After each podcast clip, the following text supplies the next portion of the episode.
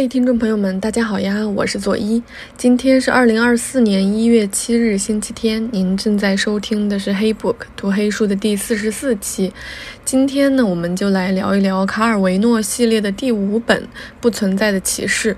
这本书和分成两半的子爵以及树上的男爵合称为卡尔维诺的祖先三部曲。分成两半的子爵出版于一九五二年，树上的男爵出版于一九五七七年。今天我们要聊的这本《不存在的启示》出版于一九五九年。那大家应该也呃听出这个时间顺序，其实是先有了。分成两半的子爵，再有了树上的男爵，最后写的这一本是不存在的启示。但是我在聊的过程中，可能会刚好就把这三本的顺序给倒过来，是因为从这三本书的内容。以及他想表现出来的意涵来看，呃，他的顺序应该是倒过来的。因为，呃，读完这三本书的伙伴们，大家也一定都知道，《不存在的骑士》是这三部曲的序章。它首先塑造了一个意识的存在，然后从存在还是虚无的角度来反问人类在非自然环境中的形式，也就是我们常说的，嗯，物质和意识反向呈现了出来。在这本书的后记，也就是卡尔维诺自己关于这本书的解释和理解当中，他有说：“嗯，我想使这三本书成为，呃，关于人如何实现自我的经验的三部曲，在不存在的骑士中争取生存，在分成两半的子爵中追求不受社会摧残的完整人生，树上的男爵中有一条通往完整的道路，这是通过对个人的自我。”抉择矢志不移的努力而达到的非个人主义的完整，这三个故事代表通向自由的三个阶段，其实就是首先，嗯，是寻找存在，其次是对抗不完整性，最后是通向完整的这样一条。呃，精炼并且循序渐进的逻辑。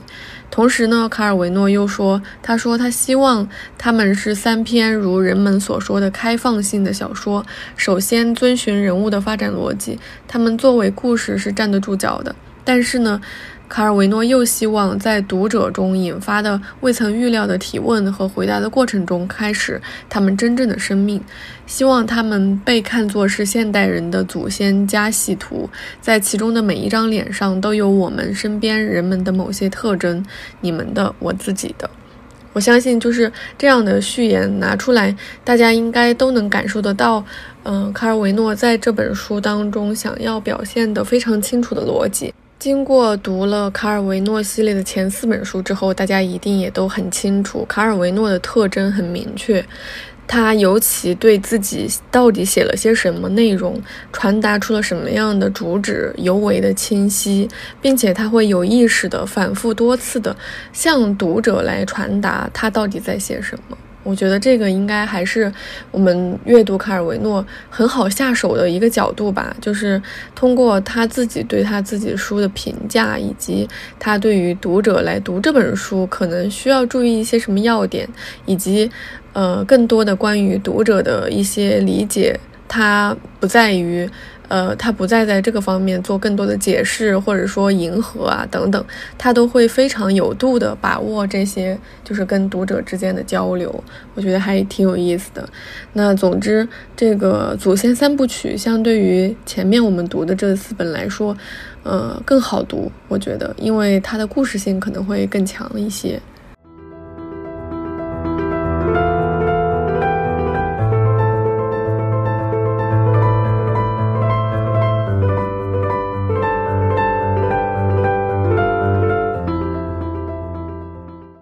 首先，我们还是来看一下《不存在的骑士》这本书，它到底讲了一个什么样的故事？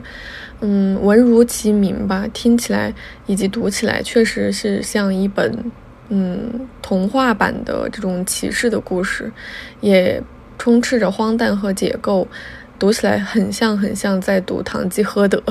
首先有一组人物关系需要呃理一下，这个在 show notes 里面我也给大家放了人物关系的图片。首先，它的主角呃叫阿基鲁尔夫，他是一个不存在的骑士，什么样子呢？就是他是没有肉身的，他是一具空的甲胄，就是一个可以骑马、可以打仗。做什么都非常非常优秀的骑士，但是他就是没有肉体。但是呢，他能说话，嗯，他能和人交流。其次呢，就是他的马夫叫古尔杜鲁，他是一个完完全全以肉体的形式存在的人，但是他并不知道自己的存在。嗯，说白了就是一个，嗯，有点像疯子一样，嗯，然后意识不太清醒的一个人。但是他就是体力啊，各方面都非常厉害，是很有生命力的这样一个形象。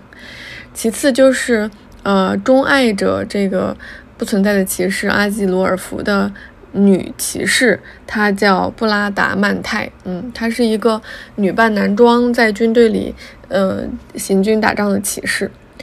另外还有一位年轻的骑士叫朗巴尔多，他是为了给他是嗯战死的父亲复仇而加入了军队。后来在一次作战当中遇到了布拉达曼泰，并且不小心发现了她是女人的这个秘密。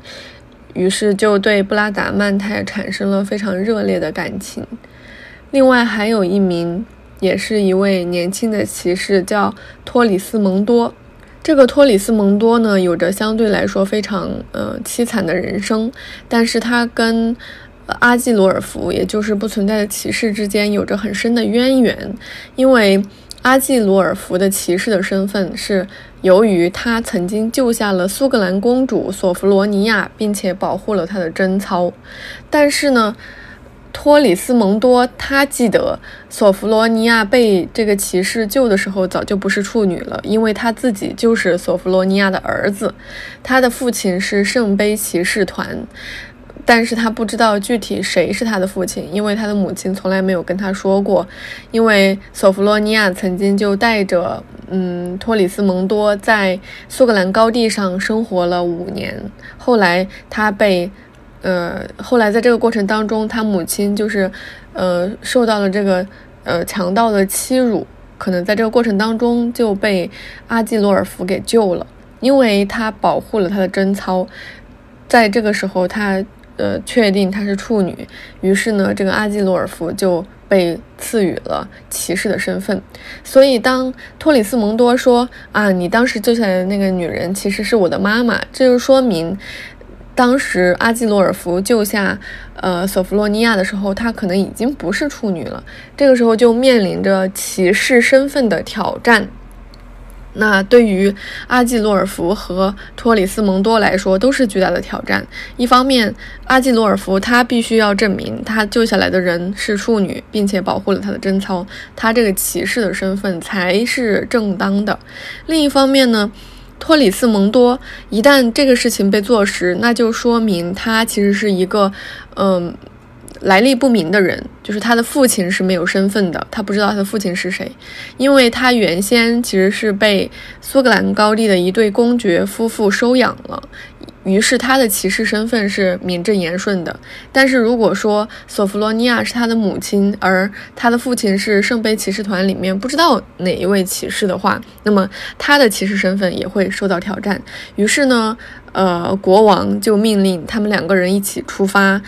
阿基罗尔夫就去寻找索呃索弗罗尼亚，再次去证明他的处女之身，去以此来证明他骑士身份的正当性。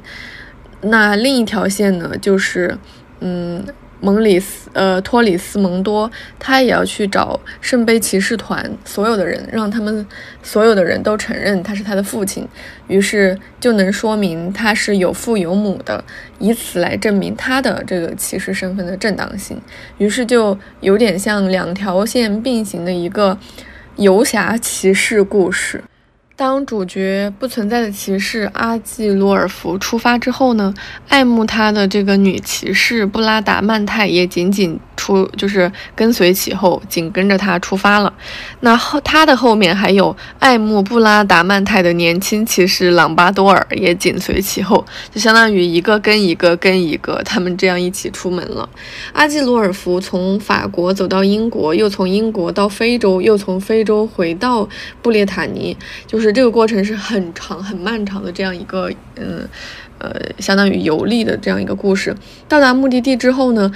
阿基洛尔夫又发现索弗罗尼亚被海盗给掳走了，于是呢就一路追赶，还跨过了大海，救下了公主，决定让公主躲在这个岩洞里面避难，而他自己就和马夫，呃古尔杜鲁一道返回那个查理呃查里大帝的营地，报告公主的贞操仍然白璧无瑕，因而他的名位应当也是完全合法的，虽然。你也不知道他是如何判断公主的贞操仍然白璧无瑕。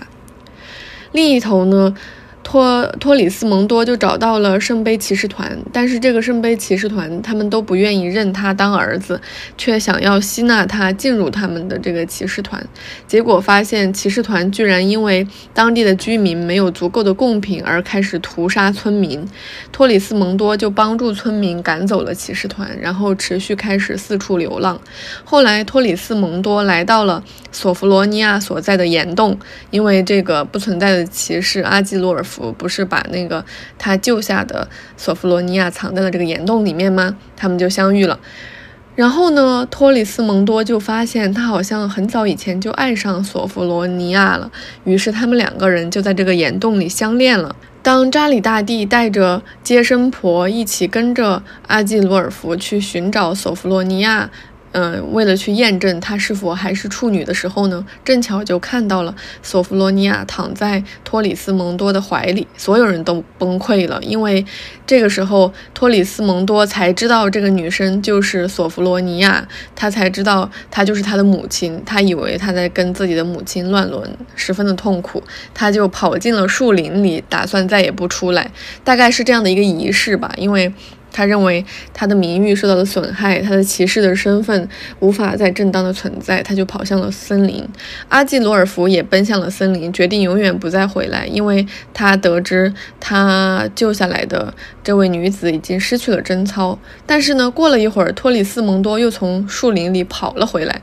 因为他在岩洞里面其实跟这位女性索弗洛尼亚发生了性关系。得知她在那之前仍然都是处女，所以他就搞不清楚了自己的母亲为什么还是处女呢？就想问这到底是怎么回事。这个时候，呃，在将近结尾的最后两章，故事的真相才慢慢揭开。原来索弗罗尼亚是苏格兰国王在外面跟一位农妇的私生女，国王就给她就把她交给了王后来收养，让她当。那个王后的女儿来抚养，但是这个王后出于嫉妒，一直想要弄死这个女儿。后来国王就外出了很长一段时间，王后出轨了。王后出轨以后生下了儿子托里斯蒙多，并且让索弗罗尼亚带着托里斯蒙多生活在苏格兰高地上。当国王回来之后呢，王后就骗他说，十三岁的索弗罗尼亚在外面鬼混，已经怀孕产子。并且现在羞于见人，潜逃在外，所以呢，这个索弗罗尼亚就充当了呃托里斯蒙多养母的角色。他带着托里斯蒙多，其实是他的弟弟，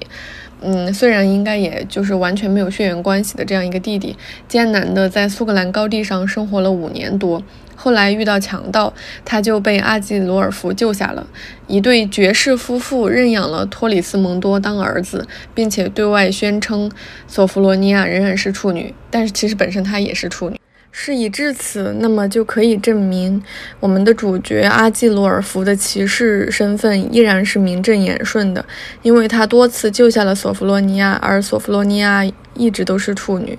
另一方面呢？托里斯蒙多的身份也得到了证实，他其实是王后在外出轨生下来的私生子，而索弗罗尼亚他一直认为的自己的母亲其实是跟自己并没有任何血缘关系的姐姐，于是他们又可以成为一对合法并且合伦理的恋人。但这个时候，主角阿基罗尔福，也就是不存在的骑士，已经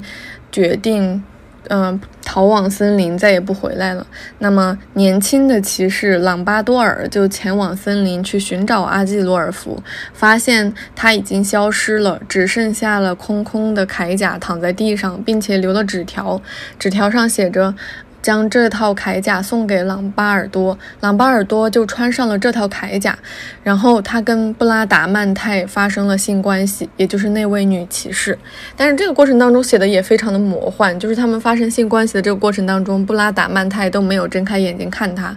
当他们这个呃性关系刚结束之后呢，布拉达曼泰睁开眼睛，发现盔甲里的人不是阿基罗尔夫，而是朗巴尔多。这个时候他就非常的愤怒，立刻策马离开了。故事的最后，因为这里还有反转，故事的最后是托里斯蒙多和索弗罗尼亚结婚了，并且在托里斯蒙多当年救下来的那个村子，就是跟那些村民一起生活。朗巴尔多呢，苦苦追寻女扮男装的骑士布拉达曼泰，一直找到了一个修道院。此时呢，我们才知道，原来本文中的叙事者，也就是我。嗯，这个书中还有一个叙事者，我这个我的身份在前文当中一直都是说自己是某一个修道院的修女，在最后的结尾的部分揭示了她的真实的身份，原来她正是。这位女骑士布拉达曼泰，此时的布拉达曼泰呢，就决定跟朗巴尔多离开，从此他们两个又过上了幸福快乐的生活。从表象上来看，这是一个 happy ending，就是两对恋人都幸福的在一起了。故事读完了，我不知道大家是一种怎样的感受。反正我不管读了多少次，读到这个结尾的时候，总觉得这一整本书的反转、反转再反转的这个过程，真把我给整懵了。一种就是那种难以言说的荒诞感扑面而来。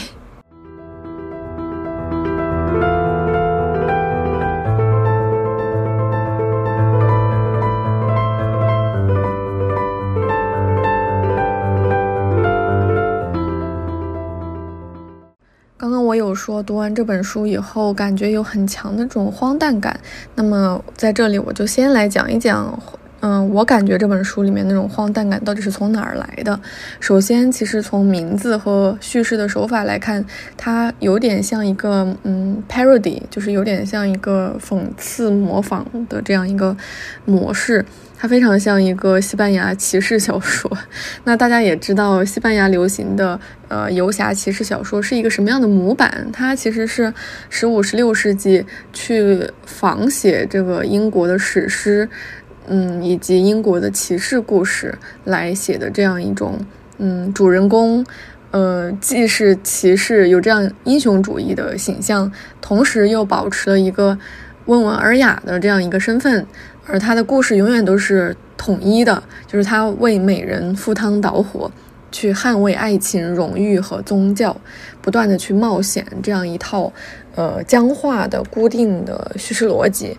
嗯，在这本书里面，它完整的叙事的这样一个壳子也是一模一样的。我们可以看到，在不存在的歧视当中，嗯，它的主要的逻辑是歧视身份的正当性和。呃，为其正当性证明的女性的贞操，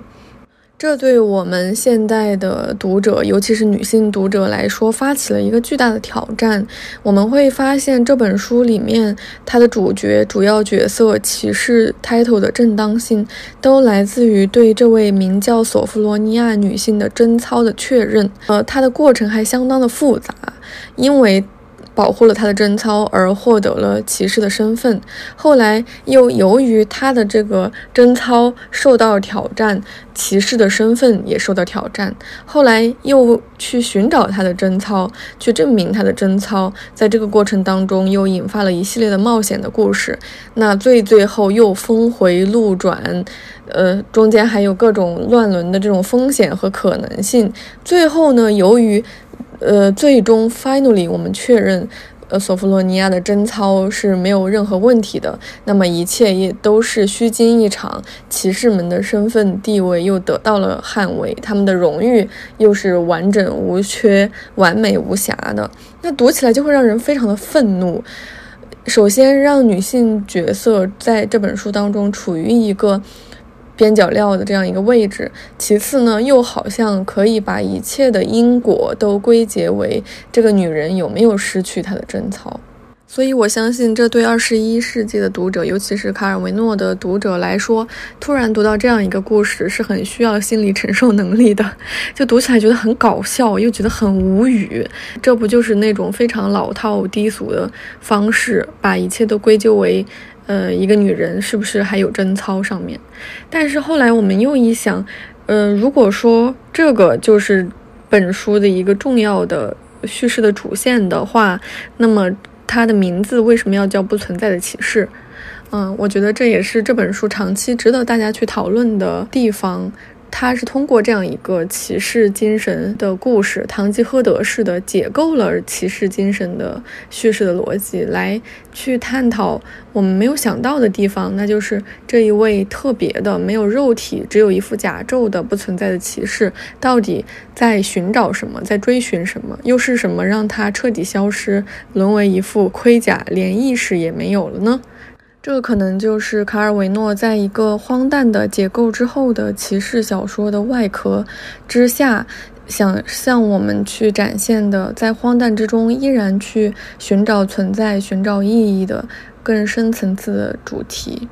另一方面，我感觉读这本书给人带来的荒诞感，可能还来自于它极其类似于童话故事一样的情节处理方式，也就是急速的逻辑转换和完全没有逻辑的因果的陈设。就像刚刚我提到的不存在的骑士的反复的这种，我们我们现在叫什么？反复的反转，给人带来这种很懵懵的感觉。它其实是，嗯，非常像童话故事的，因为童话故事就是这样，非常简单粗暴，有一个特别的设定，你也不理解它为什么。然后呢，因为在这一套范式当中，主主角触发了这个。某一个关键点，或者是说违反了某一个它特定的规范，由此带来的结果，或者是产生的报应啊等等，我们都接受，因为我们都知道这是虚构的。这里我们就不得不提卡尔维诺的特殊背景，他跟很多其他的作家不一样，是因为他还是一名编辑。在此之前，他整理编辑了非常多的意大利童话的素材，他也是根据这些童话故事得来的灵感，写了很多他自己的小说故事。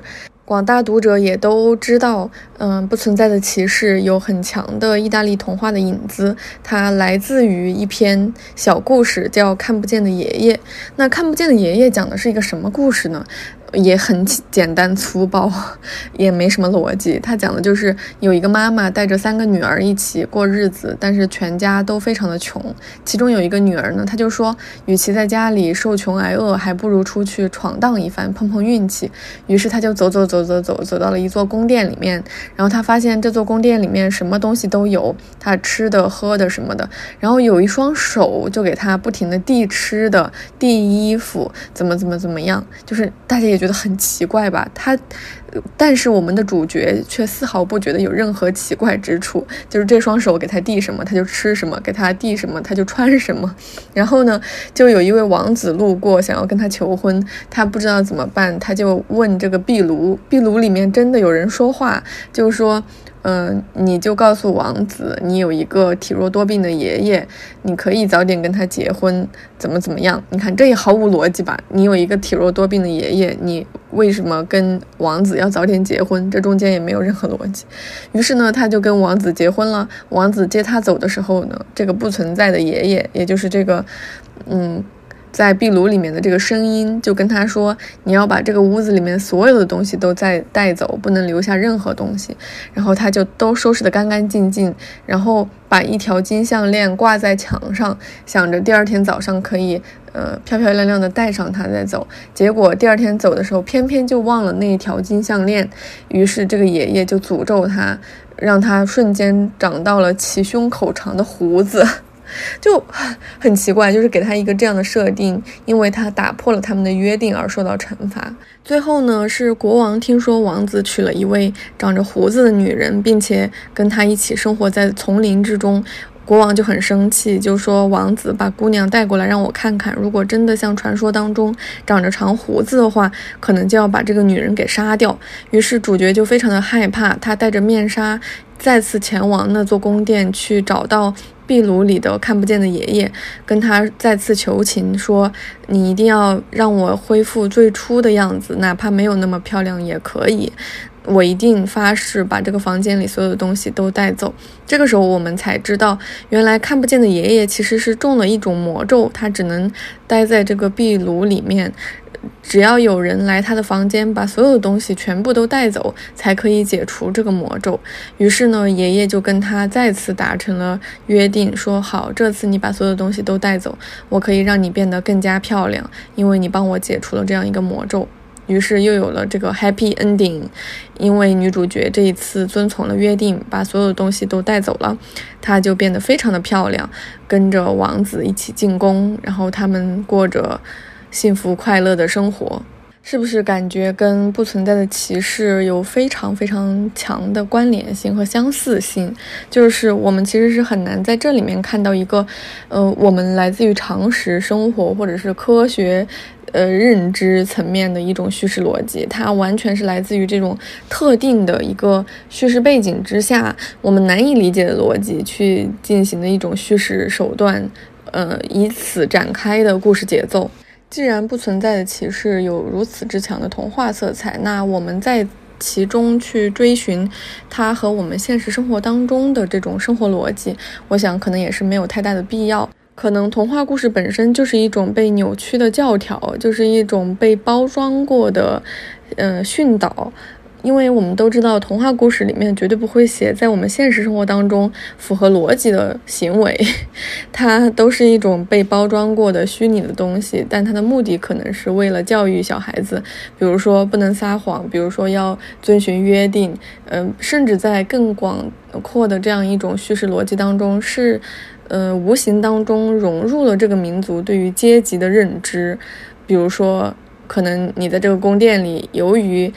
给你什么什么东西的那个给予者，就对你有了这样一种掌控权等等，所以，我们说童话其实它展现的是一个民族的统一的心灵习性，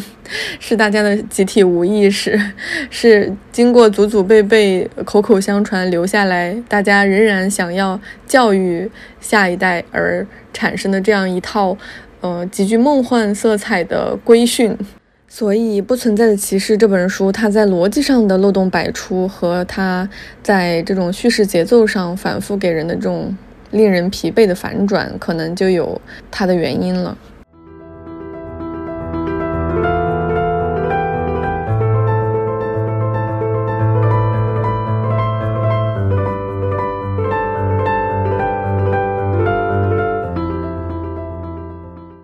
存在与虚无。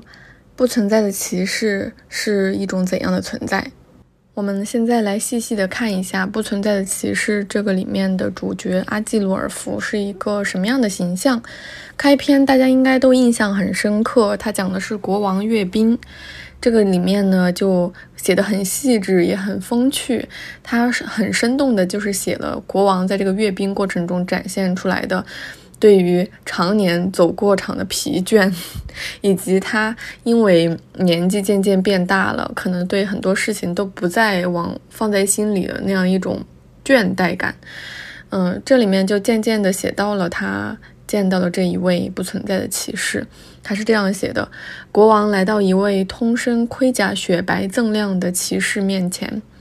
那白盔甲上只镶了一条极细的黑色滚边，其余部分皆为纯白色，穿得很爱惜，没有一道划痕，缝合得极为密实。头盔上插着一根大概是一种东方雄鸡的羽毛，闪耀出彩虹般的五颜六色。在盾牌上绘有一袭宽大多褶的披风，两幅前进之中。夹着一枚徽章，徽章里面还有一个更小的带披风的徽章，图案越变越小，形成一个套一个的系列披风。中心里应该有什么东西，但是无法认清。图案变得很微小。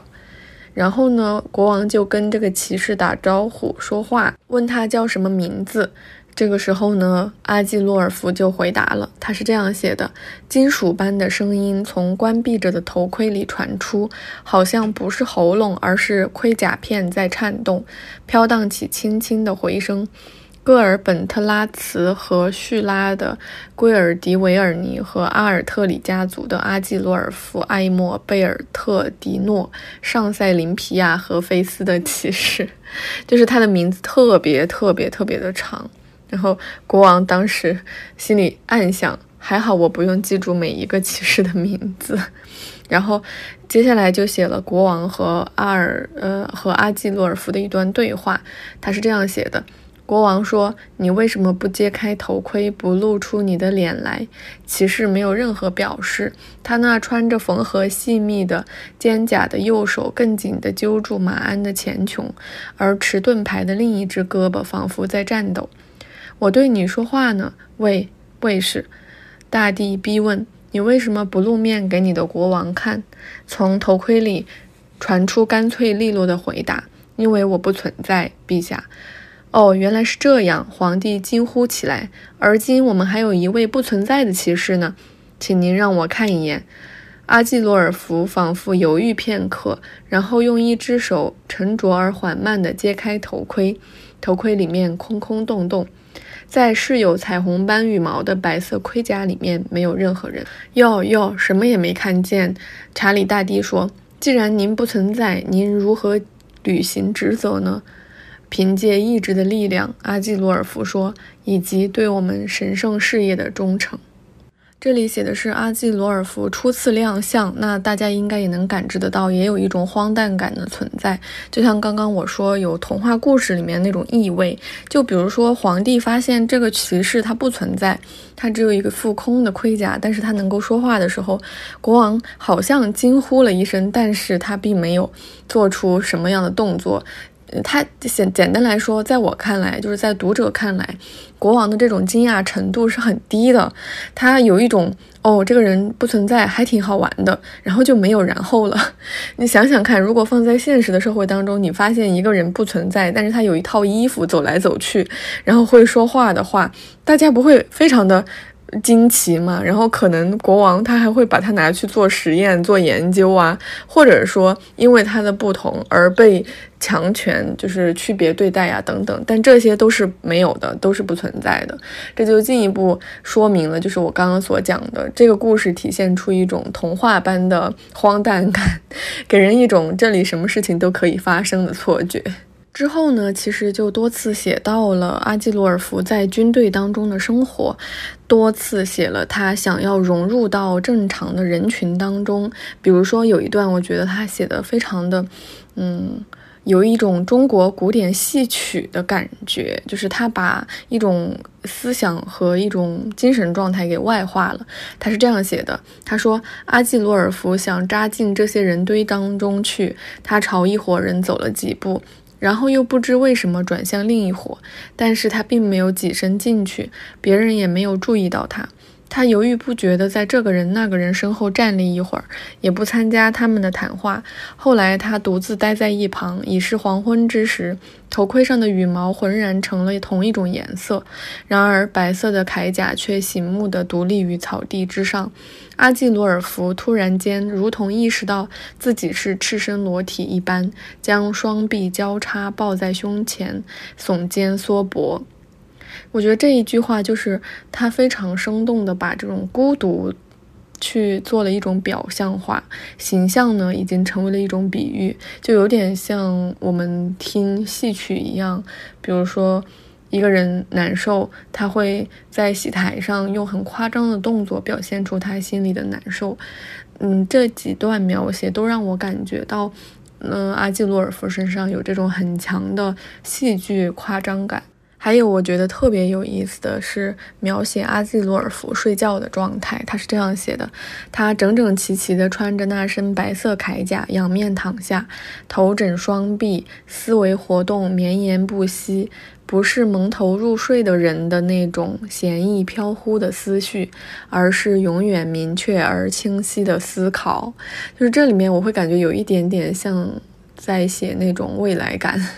可能就是人的思维被寄送在某一个芯片上，然后没有具体的存在形式那种感觉吧。因为他写就是正常人睡了，人的思绪也是会有的，但是人呢，如果你蒙头大睡以后，那种思绪是闲逸飘忽的。我感觉真的，卡尔维诺很擅长观察人类生活细节。就是如果我睡了，半睡半醒之中，嗯，不是失眠的那种状态哈，就会感觉那我确实也有思绪，但是那种思绪是有点嗯飘忽的，然后捉摸不着的。可是他写阿基罗尔夫睡觉，他的思维活动非常的活跃，是永远明确而清晰的思考。这是为什么呢？因为他前面就交代了多次，阿基鲁尔夫没有肉身，他的本身的存在就是外在的，是靠一副甲胄，而内在全都是靠他的意识和他的思考。因此，他睡觉的活动也是永远明确而清晰的思考。阿基罗尔夫这个不存在的骑士的形象，给我带来多种方面、多种层次的矛盾感。他很模糊的向我们展现了卡尔维诺自己对于存在和虚无的这样一种辩证的认知。这里我们就不得不提一下存在主义。其实存在主义发展的时间很长，然后呢，派系也很多。嗯，不能说是派系吧，就是它的细分差别还是挺大的。从克尔凯郭尔到那个雅斯贝尔斯，再到海德格尔，那一直到后来我们非常熟知的萨特。萨特是一个很神奇的存在，就是通过他的作品，我们可以看到他其实将存在主义发扬光大，但是也是在他的身上，我们可以看到存在主义走向了哪一样一个极端。就像我们可以从乔伊斯的身上看到意识流的这种，嗯，集大成的这样一种所有的明显的特征，我们也是在乔伊斯的身上发现意识流走向了一种叙事的死胡同一样。是，嗯，我觉得这些东西都。是，嗯，不是非黑即白的。其实从他们身上，既能看到这个流派或者说这个哲学理论的一个非常闪亮的地方，可以看到他发展到巅峰时期，在这个人的笔下是一种怎样的，呃，这样一个逻辑。完了之后，同时我们也是在这些人身上看到，嗯，某一种思维，某一种思维的逻辑，或者是某一种指导生活的哲学，它其实具有自己很大的这样一个局限性。萨特的存在主义哲学之所以广受欢迎，其实是有很长的历史渊源的。在我看来，首先其实是他，嗯，看到了我们存在的这种人类现实是荒谬的、痛苦的。嗯，他其实在很多这种现代我们讲 alienation、讲异化的过程当中，大家都有认知。比如说卡夫卡的文学，大家都很喜欢，是因为。它不管是荒诞的，还是虚构的，还是写实的，它都能够看到人类精神层面存在的这样一种异化、自我异化和困境。那存在主义，它其实，呃，有一点非常非常受到我们的欢迎，是因为它强调，呃，人的自由的绝对性。强调这种自由选择，因为他确定，就是说这个世界上不存在一种先定论，什么意思呢？就是作为一个人，这个世界上不存在一个标杆或者一个偶像，让我觉得哦，人应该是什么样子的，人的本质应该是什么，然后我向着本质进发，就有点像剥洋葱一样，剥剥剥剥到里面，它是有一个核心的，我就向着那个东西进发。但是存在主义不是这样的，它强调的就是。你可以做任何自由的选择，你怎么剥洋葱也好，怎么样都可以。但它的它最终的尽头是没有那个坚硬的硬核，也就是说是不存在这样一个标杆，让你觉得应该为其做什么样的选择，应该在规训之下做什么选择而达到一个目的。它是没有目的的，它就是 你想要做什么样的选择就可以做什么样的选择，这种选择是不受任何先定论的支配的。说到这里，我就不得不说，为什么我如此喜欢卡尔维诺？是因为在他的身上，我们太难看到某一种哲学思想，或者是说某一种主义框架什么的走向一种极端的。他绝对不会这样，因为卡尔维诺太擅长思考了，或呃，或者说他擅太擅长思辨了。他非常擅长将一个问题进行反复的呃考量，然后。举非常多自相矛盾的例子，让我们看到人和社会的复杂性，人在这个过程当中可能面临的多种哲学思维和行动之间的关系。在《不存在的骑士》这本书里面，通过多种人物形象的这种对立或者是对比，我们可以看到多重的矛盾感。主角阿季罗尔夫就是一个不存在但是有本质的这样一个形象，什么意思呢？就是他没有肉体，他只是一个意识的存在，但是他这个意识是有非常坚韧的内核的，不管是从道德层面，还是从他的行为举止层面，还是他对于其他拥有肉身的这些人的日常行为的思考的结果层面，他都有一个非常坚坚韧的内核，他是有一套很强的独立。的呃精神意志存在的意志非常强。二呢，就是另外一个角色，就是他的马夫，呃，古尔杜鲁，他是存在着，但是呢没有本质。这个存在指的什么意思？他是有一种，呃，这种物理的存在，有肉体，完了之后他也有精神。但是呢，他的精神是这种错乱型的，比如他有无数个名字，他从来不知道自己叫什么。然后他发现走到哪儿都有人认得他，但是别人认得他的名字都不一样，就还挺好玩的。他身上没有一种固定的本质，也就是说。他身上除了肉体之外，没有其他的东西让人认为哦，他就是这个人。这样说起来还挺抽象的哈，就像，嗯，可以这样理解吧。我们看到一个肉体的人，比如说你认为我是 A，可是呢，过一段时间你在另一个地方发现了我，可能跟之前你认识到那个 A 长得一模一样，但是他从性情上，他从他的来历以及他所作所为上，你感觉到他们两个完全是不一样的人，就有点像是一个，嗯。精神分裂吧，不管是从表层上还是从精神上，都具有这种特征。他没有一个稳定的一个精神内核。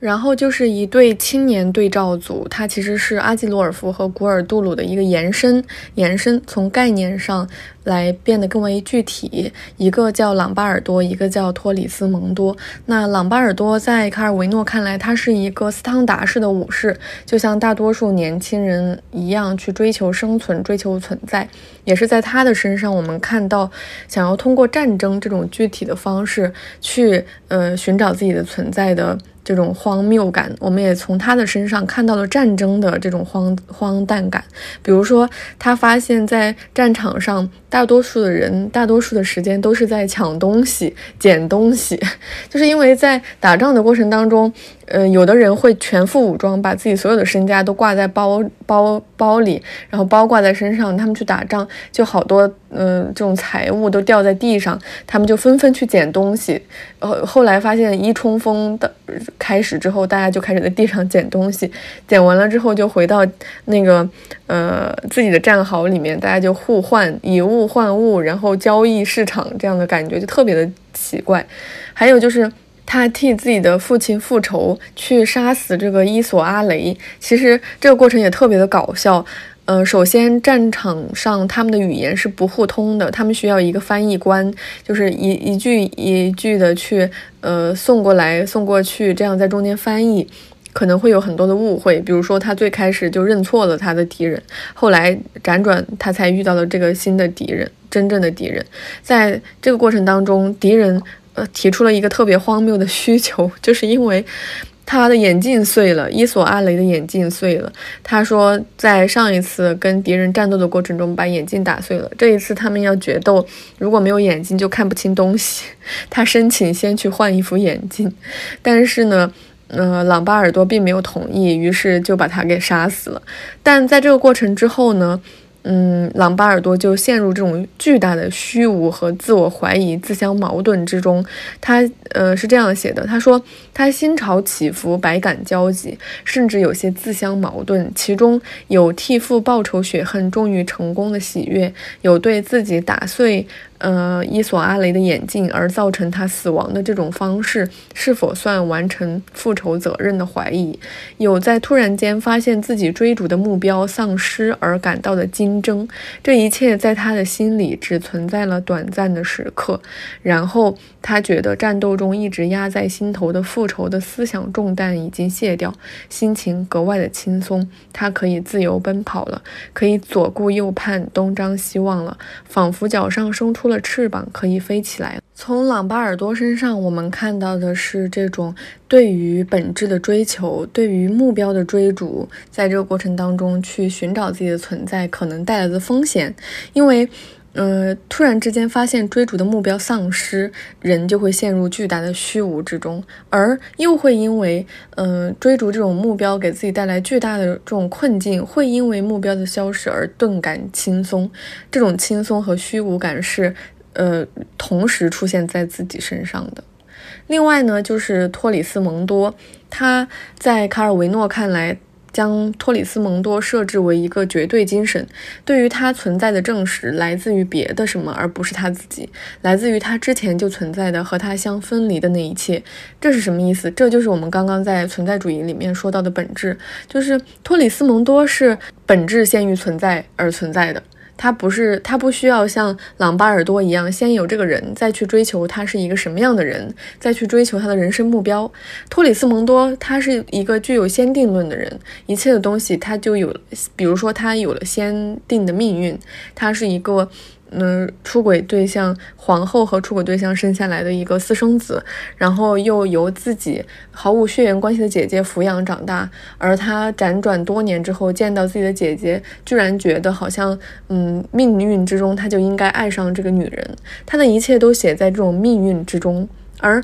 他最后的结局也并没有说他吃到了这种先定论给他的苦果，他依然经过了这种痛苦的追寻，揭露了真相，呃之后，嗯，走向了这种，呃，先定的命运，跟他认为。嗯，几个世纪之前就应该爱上的女人在一起，过上了幸福快乐的生活。只是在走向这个结果之前，他的过程是非常痛苦挣扎的。这种痛苦和挣扎在于他没有办法预料到什么东西对他来说是先定的，可能只是在某一个时刻，命运才突然会在他的面前揭开面纱。通过这样非常整齐的两组对照，一组是阿季罗尔夫和古尔杜鲁在这种存在和本质的概念上的对照，还有一组是朗巴尔多和嗯托里斯蒙多两个人去寻找这种存在和本质的反向逻辑，一个是先有了存在再去寻找本质，另一个是已经有了本质而去接受这个本质的过程。通过这样的对照和延伸，卡尔维诺向我们提出了很多个关于存在和虚无的问题。比如说，首先，存在或许是一种备受崇拜、备受追捧的东西。比如阿基罗尔夫作为一个不存在的骑士，他其实是非常艳羡和嫉妒的。他甚至对蝙蝠都产生嫉妒，是因为他们都有肉身，哪怕人体，呃，会很容易脏。嗯，比如说嘴里会发出这种难闻的气味，睡觉会，呃，发发出巨大的呼噜声等等。嗯，阿基罗尔夫依然非常的艳羡，非常羡慕他们可以有这样的一种存在。另一方面呢，他又向我们展现了存在可能是可怕的。比如说有特别有趣的小段子，就是说朗巴尔多他向两位，呃，就。位置比较高的军官表现出他想要为父亲报仇的这个过程当中呢，这两位将士就把头盔给呃摘下来。他是这样写的：从头盔下面露出的是两个秃顶的黄皮脑袋，两张皮肤松弛、眼睑浮肿的脸，两张书生气的脸，两幅伏案劳作的老文官的面孔。正是跟这些人打交道之后，朗巴尔多发现了存在。表象的这种，嗯，荒诞感和一种欺骗性和虚假性。他说他已经不会再上铠甲和羽盔的当了。他知道了，那些坐在桌子后面甲胄掩护之下的是蓬头垢面、枯瘦干瘪的老头子。值得庆幸的是，里面总算还有人，因为在那之前，他其实先见到了只有盔甲没有人的阿基罗尔夫，就是不存在的歧视。这就呼应了，嗯，这本书的开头应该是前面第四章的开头交代的故事背景。他煞有介事地说，在这个故事发生的时代，世事尚为混乱，名不副实的事情并不罕见，名字、思想、形式和制度莫不如此。而另一方面，在这个世界上又充斥着许多既无名称又无特征的东西、现象和人，生存的自觉意识、顽强常追求个人影响以及。同一切现存事物相抵触的思想，在那个时代还没有普遍流行开来。由于许多人无所事事，因为贫穷或无知，或者因为他们很知足，因此相当一部分的意志消散在空气中。那么，也可能在某一处，这种稀薄的意志和自我意识浓缩凝结成块，就像微小的水珠汇聚成片片云雾那样。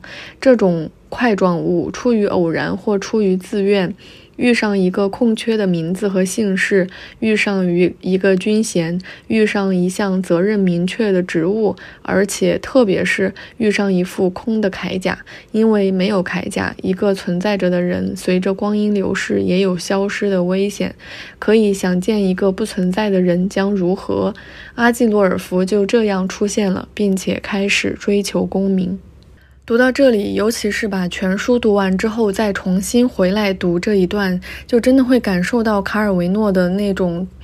独一无二的文学才能以及哲学头脑，我觉得没有任何一个作家能够比他更加思辨的去思考存在于虚无这个对子。我们可能在萨特的身上看到他已经走得太远了，可能，呃，我们已经随着他一起走入一个死胡同，走向偏激的那一面。但是在卡尔维诺的身上，我们可以看到。从哲学层面去思考存在和虚无的那种虚无感，然后它的落地是回到了世俗上，我们对存在的这种认知。比如说，他把故事的设定放在呃查理国王的这段时间，那么有一个非常。与我们世俗生活相关联的东西，那就是军衔。军衔之后代表的是战争与和平，就是关于我们所有人类的未来的存亡、历史的进程等等。他把这种嗯，好像悬浮在空中的、我们难以理解的抽象的这种哲学上的存在与虚无，把它具体化到了一个我们更能够理解的清楚的一副甲胄的身上，让这个甲胄在没有肉体的情况下也可以。去作战，也可以去追求功名，然后由他引发了一系列年轻人对于自己的存在和本质的追求和思考，这样一套，嗯，由抽象到具象，然后呢，又由正向到反向，反复来进行思辨的这样一套过程，是卡尔维诺所独有的。之前大家都说他是作家的作家。我现在认为他也是哲学家的哲学家，他甚至是，呃，更加落地到我们生活当中的生活家的生活家。我觉得人发展到现代这个社会的话，大家在信仰这方面又变得格外的多元和复杂。首先，呃，宗教可能大家认识到的就已经是。多种多样，难以分清了。还有就是有各式各样的哲学思想等等，我们很难去选定某一个来指导我们的生活。但是读卡尔维诺，我们可以从他的身上学到这种思辨的方式。我们可以从他的书中去学到怎么样去思考这些思想本身，然后去判断它是不是适合我们。然后去判断它可以为我们带来什什么，以及它可能给我们带来的这些，呃，我们未曾想到过的后果。我觉得读卡尔维诺可以让人变得聪明，是因为，嗯，他让我们反复去思考、去辩论，而不是认定 A 就是 A，B 就是 B。好了，一不留神又讲了将近一个多小时。我有罪，